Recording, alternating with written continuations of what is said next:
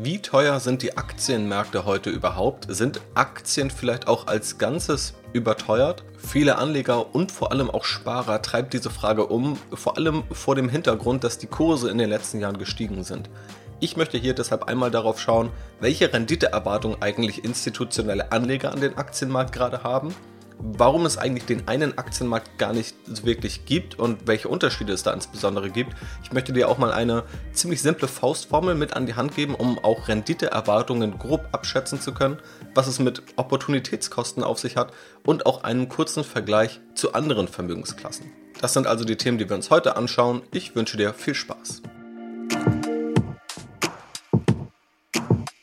Ja, ich heiße dich mal wieder herzlich willkommen zu diesem Podcast. Falls du mich nicht kennst, ich bin Janis Lorenzen, der Host hier vom Aktienrebell Podcast, aktienrebell.de und auf strategyinvest.de. Heute soll es eben um eine Frage geben, die Anleger immer mal wieder bewegt, und zwar Bewertungsniveaus oder auch eine mögliche Überbewertung an den Aktienmärkten.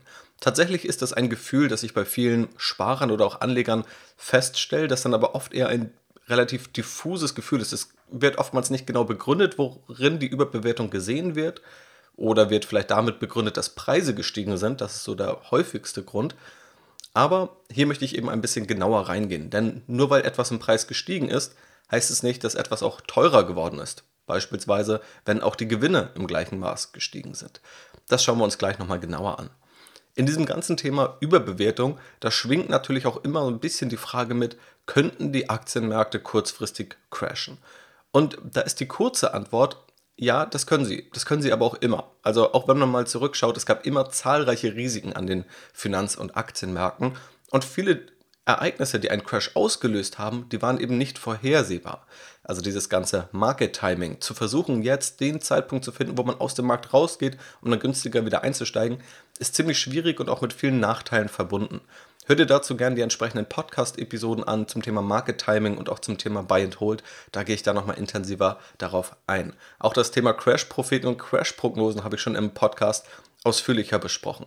Hier soll es deshalb um eine Erwartungswertschätzung gehen. Sprich, wir wissen, dass es kurzfristig crashen kann, wir wissen, dass es Kursschwankungen geben kann und wird und vielleicht gibt es einen sogenannten schwarzen Schwan, also ein Ereignis, das wir nicht vorhersehen können, das einen Crash auslösen wird. Wir gucken aber mal, was wir jetzt im Mittel gerade mit Aktien erwarten können, vergleichen das mal mit anderen Vermögensklassen und ich gebe dann auch gerne meine Meinung dazu, ich das aktuell attraktiv finde oder nicht. Und natürlich, hier geht es um Aktien und jetzt könnte man mir einen Interessenskonflikt vorwerfen, dass ich ja Aktien gut reden muss, aber ich glaube, wenn du auch die anderen Podcast-Episoden kennst, dann weißt du, dass ich immer wieder sehr bemüht bin, hier realistische Erwartungshaltung zu schaffen, das nicht zu übertreiben und auch wenn Kurse mal gut laufen, dann nicht auf diesen Zug mit aufzuspringen, sondern auch dann explizit vor den Risiken zu warnen und eben ein Bewusstsein dafür zu schaffen. Trotzdem bin ich natürlich davon überzeugt, dass Aktien langfristig eine der wichtigsten und eine hervorragende Anlageklasse für viele Anleger darstellen und viel mehr Sparer in Aktien investieren sollten. Das also als Vorwort. Schauen wir uns jetzt mal die Aktienmärkte an. Ich habe es ja eingangs schon gesagt, nur weil etwas im Preis gestiegen ist, was ja die Aktienmärkte im weltweiten Durchschnitt definitiv sind, heißt es erstmal nicht, dass sie teurer geworden sind. Wenn ein einzelnes Aktienunternehmen, und letztendlich ist ja der Aktienmarkt die Summe aus einzelnen Unternehmen, beispielsweise sich im Kurs verdoppelt, den Gewinn aber verdreifacht, dann sollten wir erstmal nicht davon sprechen, dass ein Unternehmen teurer geworden ist. Streng genommen geht es um die Zukunft an der Börse. Also zukünftige Gewinnerwartungen oder zukünftige Cashflow-Erwartungen sind der Wert eines Aktienunternehmens. Das heißt, es wird an der Börse immer die Erwartungen gehandelt. Wir kennen die Zukunft nicht. Und das ist natürlich die große Hürde hier. Wenn wir die Zukunft genau kennen könnten, dann wüssten wir jetzt, ob wir in einer Über- oder Unterbewertung stecken, ob gerade zu viel Optimismus drin steckt oder vielleicht sogar zu viel Pessimismus. Da wir aber die Zukunft nicht kennen, können wir uns Indikatoren heranziehen, die das Ganze näherungsweise, das schätzungsweise angeben können. Das sind dann beispielsweise Wachstumsraten, also wie stark wächst die Weltwirtschaft, oder aber die aktuellen Gewinne zu nehmen oder zumindest die Gewinnerwartung auf Sicht der nächsten zwölf Monate, die mit weniger Unsicherheit behaftet sind, als wenn wir fünf oder zehn Jahre in die Zukunft schauen würden. Das heißt, anhand dieser Zahlen der aktuellen Gewinne, Umsätze und Cashflows kann man grob abschätzen und das Ganze dann natürlich mit der Historie vergleichen, wie teuer Bewertungsniveaus aktuell sind als Vorwort, ich rede selber auch immer wieder von dem Aktienmarkt. Streng genommen gibt es aber gar nicht den einen Aktienmarkt. Und das ist auch schon eine ziemlich wichtige Erkenntnis, wenn man pauschalisierend davon spricht, Aktien seien überteuert. Es gibt überall auf der Welt Aktienmärkte, vor allem natürlich in den Industrienationen, und es gibt unterschiedliche Sektoren. Es gibt Technologieunternehmen, es gibt Lebensmittelkonzerne, es gibt Pharmakonzerne und so weiter. Und alle haben unterschiedliche Bewertungsniveaus. In Europa nochmal unterschiedlich als in den USA und unterschiedlich zu den Schwellenländern. Das heißt, wenn wir von dem Aktienmarkt sprechen, dann meine ich in der Regel den globalen Aktienmarkt. Streng genommen gibt es aber viele unterschiedliche Aktienmärkte mit ganz unterschiedlichen Bewertungsniveaus. Schauen wir uns also jetzt einmal diese Bewertungsniveaus an, bevor ich dir dann nochmal eine ziemlich simple Faustformel mit auf den Weg geben möchte, was es mit Opportunitätskosten auf sich hat und auch anderen Vermögensklassen. Ich habe mal so ein paar Indizes rausgesucht, also Körbe an Aktien aus bestimmten Regionen vor allem oder aus bestimmten Stilen oder Segmenten von Aktien, die ich dir kurz zeigen möchte und dir einen Eindruck geben möchte, wo sie gerade bewertungstechnisch liegen. Im ganz langfristigen Durchschnitt geht man davon aus, dass Aktienmärkte so bei einem Kurs-Gewinn-Verhältnis von 15 bis 20 bewertet sind. Also das, da geht man nicht nur von aus, das kann man in den historischen Daten tatsächlich ziemlich gut nachverfolgen. Das heißt, dieses Kurs-Gewinn-Verhältnis von 15 bis 20 gibt an, man zahlt im Durchschnitt das 15 bis 20-fache des Jahresgewinns eines Unternehmens. Das Ganze variiert natürlich nochmal von Unternehmen zu Unternehmen ganz stark, aber das ist eben der Durchschnitt. Heute muss man sagen, sind wir über diesem Niveau, wenn wir uns die, das weltweite Bewertungsniveau anschauen. Wir sind beispielsweise im MSCI ACWI, also Industrienation und Schwellenländer, da sind wir aktuell bei einem Kursgewinnverhältnis von 26. Das ist ziemlich hoch, das ist auch historisch ein relativ hoher Stand. Warum das womöglich aber auch gerechtfertigt ist, darauf gehe ich gleich nochmal ein. Was man dann auch dazu sehen muss, ist die Erwartung. Also wenn wir jetzt nicht die aktuellen Jahresgewinne nehmen, die auch teilweise bei einigen Industrien vielleicht positiv verzerrt sind durch die Corona-Pandemie, bei Technologieunternehmen, aber negativ verzerrt, weil da ist ja auch die Tourismusbranche drin oder die Luftfahrt, die in den letzten zwölf Monaten auf jeden Fall keine hohen Gewinne erzielt haben. Und wenn wir jetzt die erwarteten Gewinne nehmen, dann liegen wir hier bei einem KGV von 18,8 aktuell im MSCI ACWI. Das Ganze ist zum Stand 31. Mai 2021, also tatsächlich recht aktuell.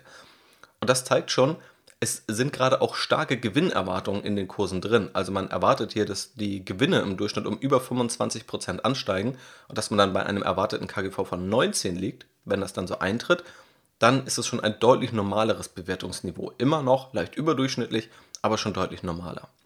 Schauen wir nun nochmal von diesem großen ganzen Bild, von diesem weltweiten Aktienmarkt ein bisschen tiefer rein. Denn schauen wir uns die USA an, dann sehen wir da noch ein deutlich höheres Bewertungsniveau. Dort liegt das aktuelle Kursgewinnverhältnis bei 30. Wir sprechen also über etwa das Doppelte als der historische Durchschnitt, wobei die USA auch historisch etwas überdurchschnittlich bewertet waren. Aber das ist schon relativ hoch und erwarteten Gewinne bzw. ein erwartetes Kursgewinnverhältnis von 22. Also die USA sind überdurchschnittlich hoch bewertet aktuell.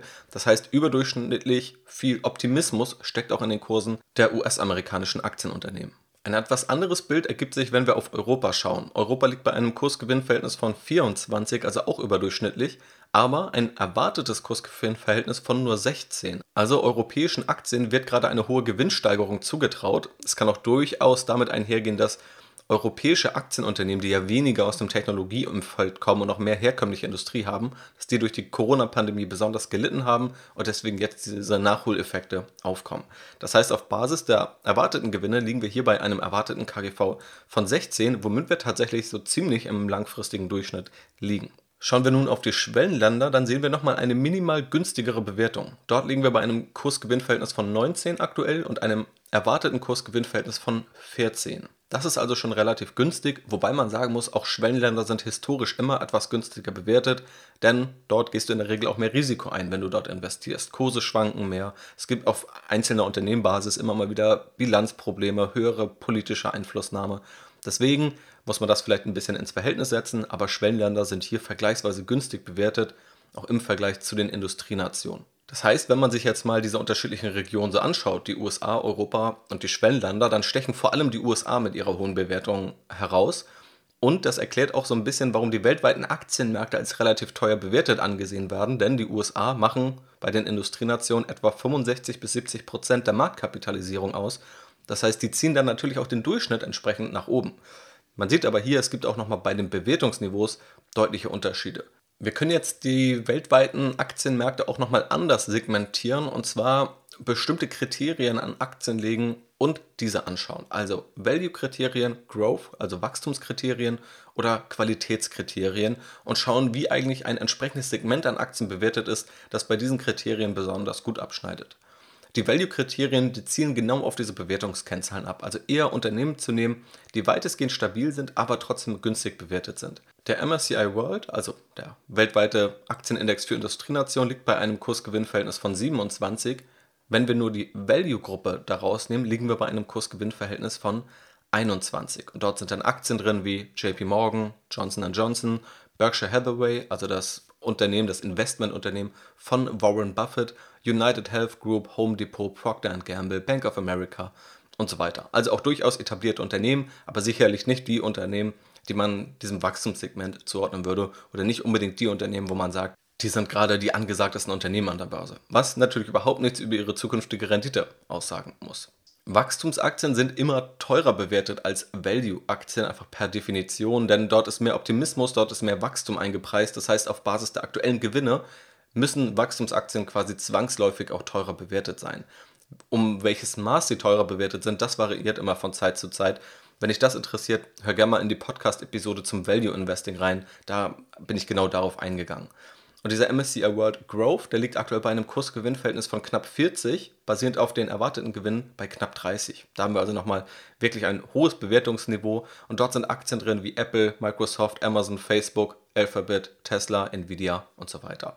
Was aber auch spannend ist, denn es sind einige der größten Unternehmen der Welt dort drin und diese sind noch nicht so groß, dass sie gar kein Wachstum mehr erzielen könnten. Im Gegenteil, sie sind nach wie vor in einem Wachstumsindex enthalten, was historisch gesehen eher untypisch ist für die größten Aktien. Außerdem schaut man sich die Qualitätsaktien an, da liegt man dabei in einem ähnlichen KGV wie der Durchschnittsmarkt. Das heißt, man bekommt tatsächlich aktuell Qualitätsaktien für den gleichen Preis, basierend auf den aktuellen Jahresgewinn.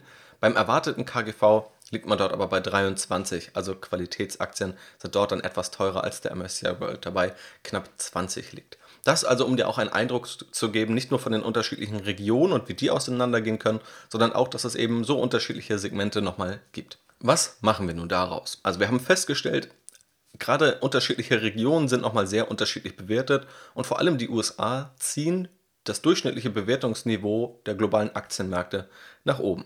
Wir sehen trotzdem, dass Aktienmärkte im weltweiten Durchschnitt etwas überdurchschnittlich teuer sind, basierend auf den aktuellen Jahresgewinn, aber auch noch basierend auf den erwarteten Jahresgewinn. Wenn man in der Vergangenheit zurückschaut, dann sieht man eine relativ gute Korrelation, also einen relativ guten Zusammenhang, dass, wenn Aktienmärkte etwas teurer bewertet waren, dass dann die erwartete Rendite über die nächsten fünf bis zehn Jahre etwas niedriger war. Was heißt es aber ganz konkret heute? Ich habe mir mal angeschaut, was auch große institutionelle Anleger gerade an ja, Modellen haben, beziehungsweise welche Renditen sie gerade in ihren Modellen erwarten.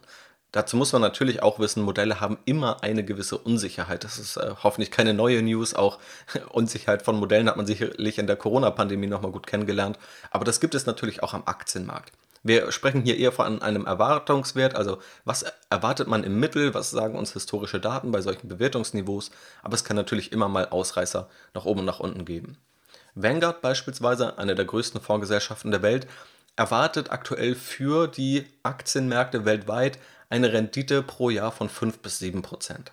Historisch lag man eher so bei vielleicht so 7 bis 9 Prozent. Das heißt, hier kommt genau das zum Tragen, was ich vorhin meinte, nämlich, dass wir aktuell etwas teurer bewertet sind und dadurch unsere Renditeerwartung für die Zukunft etwas niedriger sein sollte. Also 5 bis 7 Prozent global. Auch hier aufgesplittet, für die USA erwarten sie etwa 3,5 bis 6 Prozent und für die Märkte außerhalb der USA eher 7 bis 9 Prozent, eben weil diese günstiger bewertet sind. Man muss auch hier noch dazu sagen, Tatsächlich ist das etwas, was fast alle Modelle machen, dass sie bei einer günstigeren Bewertung von höheren Renditen in der Zukunft ausgehen. Das ist tatsächlich auch so statistisch zu sehen, aber es kann natürlich auch mal anders sein. Also auch die USA können jetzt noch besser performen als andere Aktienmärkte. Je höher das Bewertungsniveau wird, desto schwerer wird es aber, weil da natürlich immer höhere Erwartungen gerade an diese Aktien gestellt werden. Ich habe mir auch den Guide to the Markets von JP Morgan, also einer der größten Investmentbanken der Welt, angeschaut diese erwarten etwa Aktienrenditen von 3 bis 6 Prozent. Auch hier wieder ein ähnliches Schema, etwas niedriger für US-Aktien und etwas mehr Renditen für Aktien aus der Eurozone oder auch den Schwellenländern. Aber alle Aktienmärkte haben eins gemeinsam, nämlich dass die Renditeerwartung etwas niedriger ist als das, was wir seit 2009 an Renditen an den Aktienmärkten gesehen haben. Am größten ist dieser Gap bei den US-Aktien. Wenn die Renditeerwartung dort jetzt bei 3 bis 4 Prozent liegt, dann lag sie aber seit 2009 bis heute eher bei 16 Prozent pro Jahr. Aber die vielen Modelle, die ich mir angeschaut habe, gehen eben davon aus, dass Aktienmärkte relativ ziemlich teuer geworden sind, weswegen eben ihre Renditeerwartung sinkt. Und hier ist, glaube ich, diese Faustformel, die ich schon angesprochen habe, ganz interessant, wie man auch so etwas wie ein Kurs-Gewinn-Verhältnis interpretieren kann. Also wir können uns natürlich anschauen, okay, ein Kurs-Gewinn-Verhältnis liegt historisch bei 15 bis 20, jetzt liegen wir vielleicht mal 10, 20 Prozent drüber, sind also etwas teurer als der Durchschnitt, sind aber vielleicht auch mal günstiger. Aber wie man diesen Wert auch interpretieren kann. Und ich glaube, am klarsten wird es auf Ebene eines einzelnen Aktienunternehmens. Nehmen wir einfach mal Coca-Cola. Erstmal ein Produkt, das offensichtlich jeder kennt. Und Coca-Cola ist aktuell mit einem Kursgewinnverhältnis von 25 bewertet. Hier basierend auf den erwarteten Jahresgewinn. Ein Kursgewinnverhältnis von 25 sagt ja aus, man zahlt aktuell das 25-fache am Markt des Jahresgewinns. Das heißt, 25 Euro zahlst du und du bekommst 1 Euro Jahresgewinn. Wenn wir das Ganze jetzt einfach mal hochrechnen, du zahlst 100 Euro, dann bekommst du 4 Euro an Jahresgewinn. Das heißt, du hast eine Gewinnrendite von 4%. Nehmen wir jetzt einfach mal an, Coca-Cola erzielt gar kein Wachstum mehr. Es wird immer der gleiche Umsatz erzielt über die nächsten Jahre und der gleiche Gewinn. Und wir nehmen auch an, am Bewertungsniveau ändert sich nichts. Also der Markt ist auch in Zukunft bereit, die gleiche Bewertung für Coca-Cola zu zahlen. Dann hast du eine erwartete Rendite von 4% durch die Coca-Cola-Aktie. Also tatsächlich ja auch ein Unternehmen, das etwas mehr Sicherheit bietet oder bieten sollte als andere Aktienunternehmen und auch der Markt sieht es in der Regel so, dass Coca-Cola eher als eine der sichereren Aktien gilt. Das heißt, unter diesen Annahmen hast du eine Gewinnrendite von 4% und genau das sagt eben das Kurs-Gewinn-Verhältnis aus. Wenn wir jetzt einfach mal annehmen, das Bewertungsniveau bleibt gleich und Coca-Cola schafft es zumindest in Höhe der Inflation langfristig zu wachsen, also nehmen wir mal irgendwie 2% an, dann haben wir eine erwartete Gewinnrendite von 4%, 2% Wachstum und kommen dann auf eine Renditeerwartung, eine Gesamtrenditeerwartung von 6% für beispielsweise hier die Coca-Cola-Aktie. Machen wir das gleiche bei Apple, dann sehen wir, Apple hat aktuell einen KGV von 24, also relativ ähnlich wie Coca-Cola, auch hier dann etwas mehr als 4% Gewinnrendite. Und wenn wir jetzt mal sagen, Apple wächst 2-3% im Jahr und das Bewertungsniveau bleibt gleich, dann kommen wir auch hier auf eine Renditeerwartung von 6-7%. Und so kann man das Ganze eben sehr konkret machen.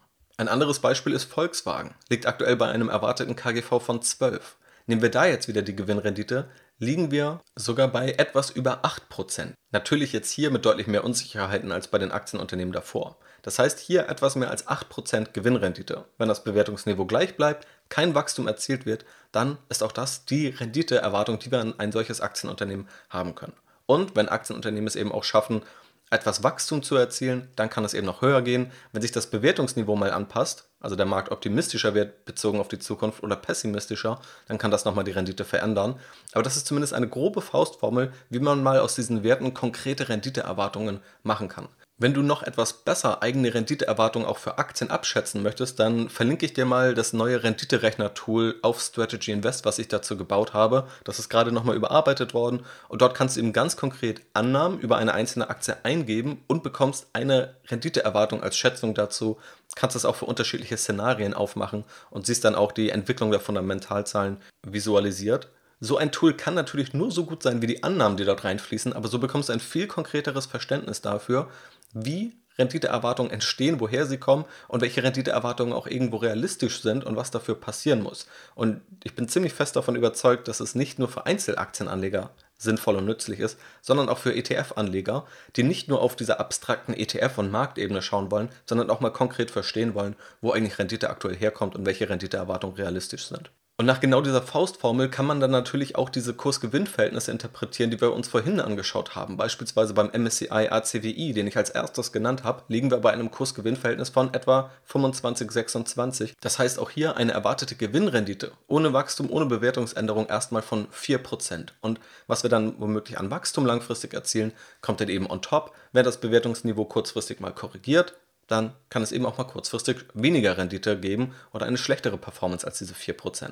Nun ist, denke ich, noch spannend, was überhaupt diese Bewertungen aktuell treibt. Also man sieht unterschiedlichste Effekte. In jedem Fall Optimismus basierend darauf, dass die nächsten zwölf Monate gewinntechnisch deutlich besser ausfallen sollten als die letzten zwölf Monate. Gerade auch, weil viele Unsicherheiten bezüglich der Corona-Pandemie ja, weitestgehend aus dem Markt draußen sind oder nicht mehr stark in den Kursen drinstecken. Es gibt auch Indikatoren wie den IFO Geschäftsklimaindex, ähm, auch aufgesplittet nach unterschiedlichen Fragestellungen, aber auch da ist die Erwartung gerade über die nächsten zwölf Monate auf dem höchsten Niveau seit 2015. Auch andere Indikatoren werden sich manchmal angeschaut, beispielsweise wie viele Jobs werden eigentlich gerade von Unternehmen gesucht, was dann darauf hindeutet, dass die Nachfrage groß ist und Unternehmen Schwierigkeiten haben, überhaupt diese Anfragen zu bedienen. Und auch diese Jobsuchen sind gerade wieder auf einem ziemlich hohen Niveau. Solche Ereignisse sind am Aktienmarkt eingepreist und können eben auch eine höhere Bewertung rechtfertigen.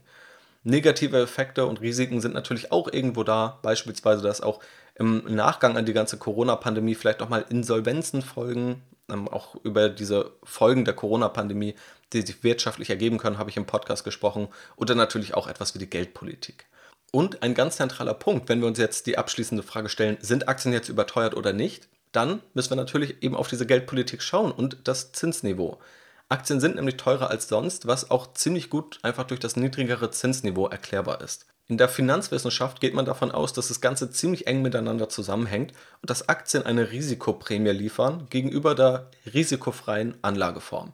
Als risikofreie Anlageform gilt dann beispielsweise mal aus deutscher Sicht die deutsche Staatsanleihe. Das heißt, wenn eine deutsche Staatsanleihe 3% Rendite liefert und die Aktienmärkte 8%, dann reden wir von einer Risikoprämie von 5%. Das heißt, dadurch, dass ich nicht die risikofreie Alternative nehme, sondern Risiko eingehe, bekomme ich durch dieses Zusatzrisiko 5% mehr Rendite. Aktuell muss man sagen, liegen wir bei deutschen Staatsanleihen bei minus 0,5%. Das heißt, wenn wir jetzt auch wieder diese Risikoprämie nehmen, und 5% sind hier ein Beispiel, aber tatsächlich liegt das relativ dicht an den real gemessenen Werten, dann wäre es auch okay, wenn Aktienmärkte eine Rendite von 4,5% liefern. Denn die Risikoprämie ist immer noch die gleiche. Also die Entschädigung für unser Risiko bleibt die gleiche. Und so schaut vor allem auch die Finanzwissenschaft auf so ein Bild der Renditeerwartungen. Das heißt, wenn das Zinsniveau sinkt, wenn die risikofreie Anlageform sinkt in ihrer Renditeerwartung, dann ist es nur logisch und zu erwarten, dass auch die Renditeerwartung an anderen Märkten und bei anderen Vermögensklassen sinkt und dazu gehören dann eben auch Aktienmärkte. Das heißt, auch ich gehe aktuell auf Basis der gesamten Aktienmärkte von weniger Rendite aus als in den letzten zehn Jahren, aber die Alternativen sind eben auch deutlich unattraktiver geworden. Wodurch man also sagen kann, die relative Attraktivität, also die Attraktivität der Aktienmärkte im Vergleich zu anderen Alternativen, die ist in meinen Augen für langfristige Anleger nach wie vor die gleiche oder weitestgehend die gleiche. Schauen wir uns konkret andere Vermögensklassen an. Das Sparbuch oder das Tagesgeldkonto oder fast sogar Festgeldkonten liegen in der Regel bei 0% Verzinsung, teilweise ab einem gewissen Betrag, der dann auf dem Konto liegt, läufst du sogar ziemlich breit mittlerweile in eine negative Verzinsung rein. Staatsanleihen mit sehr hoher Bonität, gerade auch in Euro notiert, und da legst du in der Regel bei einer negativen Verzinsung, beispielsweise deutsche Staatsanleihen, bei minus 0,5% pro Jahr. Wenn man leichte Abstriche in der Bonität machen möchte oder auch auf Fremdwährung setzen möchte, vielleicht US-amerikanische Staatsanleihen, dann kann man da irgendwie auch 1% Zins pro Jahr irgendwo rausbekommen. Wenn wir uns jetzt Immobilien anschauen, muss man natürlich sagen, Immobilienmärkte haben nochmal eigene Komplexitäten. Ich habe auch schon über Aktien versus Immobilien ausführlicher gesprochen, da wird das, glaube ich, ganz gut klar. War auch eine sehr beliebte Podcast-Episode, deswegen wir können auch gerne hier in Zukunft nochmal stärker auf das Thema Immobilien eingehen und auch das Thema Kaufen oder Mieten äh, habe ich noch in meinem, in meinem Themenplan. Und bei Immobilien muss man einfach wissen, es gibt eigene Komplexitäten, es gibt einen Hebel durch Fremdkapital, den man einsetzen kann, aber man hat natürlich auch Zinskosten, Instandhaltungskosten und so weiter. Man kann also auch diese Rechnung aufmachen, sich anzuschauen, was zahlt man aktuell für eine Immobilie im Durchschnitt und was bekommt man an Mieteinnahmen im Jahr im Durchschnitt. da liegt man vielleicht so aktuell bei ja, einem Verhältnis von 30, was grob vergleichbar ist mit diesem Kurs-Gewinn-Verhältnis. In einigen Großstädten, wenn man an München denkt, liegt man auch in der Regel über 30, was dann eine erwartete Gewinnrendite von 3% oder vielleicht nur 2,5% ist. Wie gesagt, nochmal mit ganz eigenen Komplexitäten. Aber ich glaube, auch dieser Vergleich zu anderen Anlageklassen, Anlagemärkten zeigt, dass Aktienmärkte nach wie vor die höchste Renditeerwartung mit sich bringen. Andere Anlagen gibt es natürlich auch noch, so etwas wie Rohstoffe, aber da lässt sich nicht wirklich ein fairer Wert oder eine Renditeerwartung ermitteln. Also da gibt es vielleicht nochmal andere Methoden, die da herangezogen werden, die aber in meiner Erfahrung nach deutlich ungenauer sind, weil alles, was wir uns hier anschauen, basiert darauf, dass wir einen Preis haben und einen Ertrag, also irgendwie eine Zinszahlung oder bei Immobilien eine Mietzahlung oder bei Aktienmärkten Gewinn. Bei Gold oder Silber beispielsweise, da haben wir ja keinen Ertrag. Deswegen macht dieser Vergleich an der Stelle weniger Sinn. Also, was ist das Fazit? Was haben wir hier gelernt bei der Fragestellung, ob Aktienmärkte heute überteuert sind? Wir haben gelernt, dass vor allem die USA heute teurer bewertet sind, was auch dazu führt, dass viele Modelle davon ausgehen, dass die USA über die nächsten zehn Jahre in der Regel etwas weniger Rendite liefern als andere Aktienmärkte, beispielsweise Europa oder Schwellenländer, mit allen Unsicherheiten, die solche Modelle natürlich haben. Wir haben auch gesehen, dass Aktienmärkte tatsächlich heute überdurchschnittlich teuer sind. Sie sind also in der Regel auch leicht überdurchschnittlich bewertet, wenn wir uns die Gewinnerwartungen anschauen. Tatsächlich aufgrund der Corona-Pandemie gehen Gewinnerwartungen und die Gewinne der letzten zwölf Monate aber etwas stärker auseinander, weshalb die Gewinnerwartungen sicherlich hier auch ein sinnvoller Indikator sind. Bewertungsniveaus kann man einmal mit dem historischen Durchschnitt vergleichen, aber auch eben konkret mit der Faustformel mal anschauen, indem man einfach den Kehrwert nimmt, also dann die erwartete Gewinnrendite bildet, um einfach zu konkretisieren, was diese Werte basierend auf einer Aktie bedeuten oder basierend auf den Aktienmärkten. Wenn du einfach nur auf eine einzelne Aktie schaust, dann empfehle ich dir eben nochmal mein Rendite-Rechner-Tool anzuschauen. Ist auch völlig kostenlos und da bekommst du einfach ein klareres Bild. Wenn wir davon ausgehen, dass die Aktienmärkte über die nächsten zehn Jahre ein, zwei Prozentpunkte weniger Rendite liefern als im historischen Durchschnitt, dann ist es relativ gut durch das Zinsniveau zu begründen. Und im Vergleich zu anderen Anlageklassen sind Aktien in meinen Augen immer noch weitestgehend attraktiv oder genauso attraktiv bewertet, wie sie es auch historisch waren. Natürlich sollte man aber einfach verstehen, dass Renditeerwartungen, wie beispielsweise die Renditen, die US-amerikanische Aktien über die letzten zehn Jahre geliefert haben, dass die in der Zukunft sehr, sehr optimistisch wären, vielleicht auch etwas unrealistisch und dass natürlich auch ein Bewertungsniveau immer ein Risiko bleibt. Das sieht man bei einzelnen Aktien, die mal sehr hoch bewertet sind. Die Unternehmen können sich hervorragend weiterentwickeln, aber Bewertungsniveaus können auch einfach mal korrigieren oder Aktienkurse können auch so einfach mal korrigieren, wenn der Markt denkt, okay, das Unternehmen ist zwar weiter sehr, sehr gut, aber vielleicht war die Bewertung doch etwas zu optimistisch. Und dadurch kann es auch jederzeit mal bergab gehen und das sollte auch ein Teil deiner Erwartungshaltung sein. Je länger man aber dabei bleibt, wenn du langfristig anlegst, desto egaler wird es, ob man jetzt 10% höher oder tiefer einsteigt. Also um hier auch mal so ein bisschen ja, Zauber aus diesem ganzen Market-Timing zu nehmen oder auch diesem ganzen Schauen auf Bewertungsniveaus, wenn du wirklich ganz langfristig denkst, auf 10, 20, 30 Jahre, dann ist es tatsächlich gar nicht so wichtig, ob man eben zu einem Aktienmarkt einsteigt, der 10% teurer oder günstiger bewertet war. Du kannst ja einfach dir mal einen x-beliebigen Aktienmarktchart aufmachen, 20, 30 Jahre zurückschauen und dann guckst du mal, ob du glaubst, dass es wirklich wichtig gewesen wäre, damals nochmal 10% besser oder schlechter zu timen. Vorausgesetzt, man würde das überhaupt hinbekommen. Wer dann natürlich trotzdem heute hohe Bewertungen fürchtet oder dafür ein gewissermaßen Respekt hat, der hat natürlich auch noch ein paar Möglichkeiten. Ganz intensiv spreche ich da nochmal in der Academy drüber, auch schon in der kostenfreien Videoserie vorab. Um dir konkrete Beispiele zu geben, man kann schrittweise einsteigen, also nicht alles jetzt investieren, sondern beispielsweise zeitlich gestaffelt oder dann eben entsprechend günstiger bewertete Regionen übergewichten. Man sollte sich nur bewusst sein, welche Risiken auch damit einhergehen und äh, dass das Depot auf Gesamtebene trotzdem irgendwo noch ausgewogen ist. Aber so kann man eben vorgehen oder, wenn man sich nicht damit wohlfühlt, was die Bewertungsniveaus am gesamten Markt sind, sich natürlich einzelne Aktien anschauen.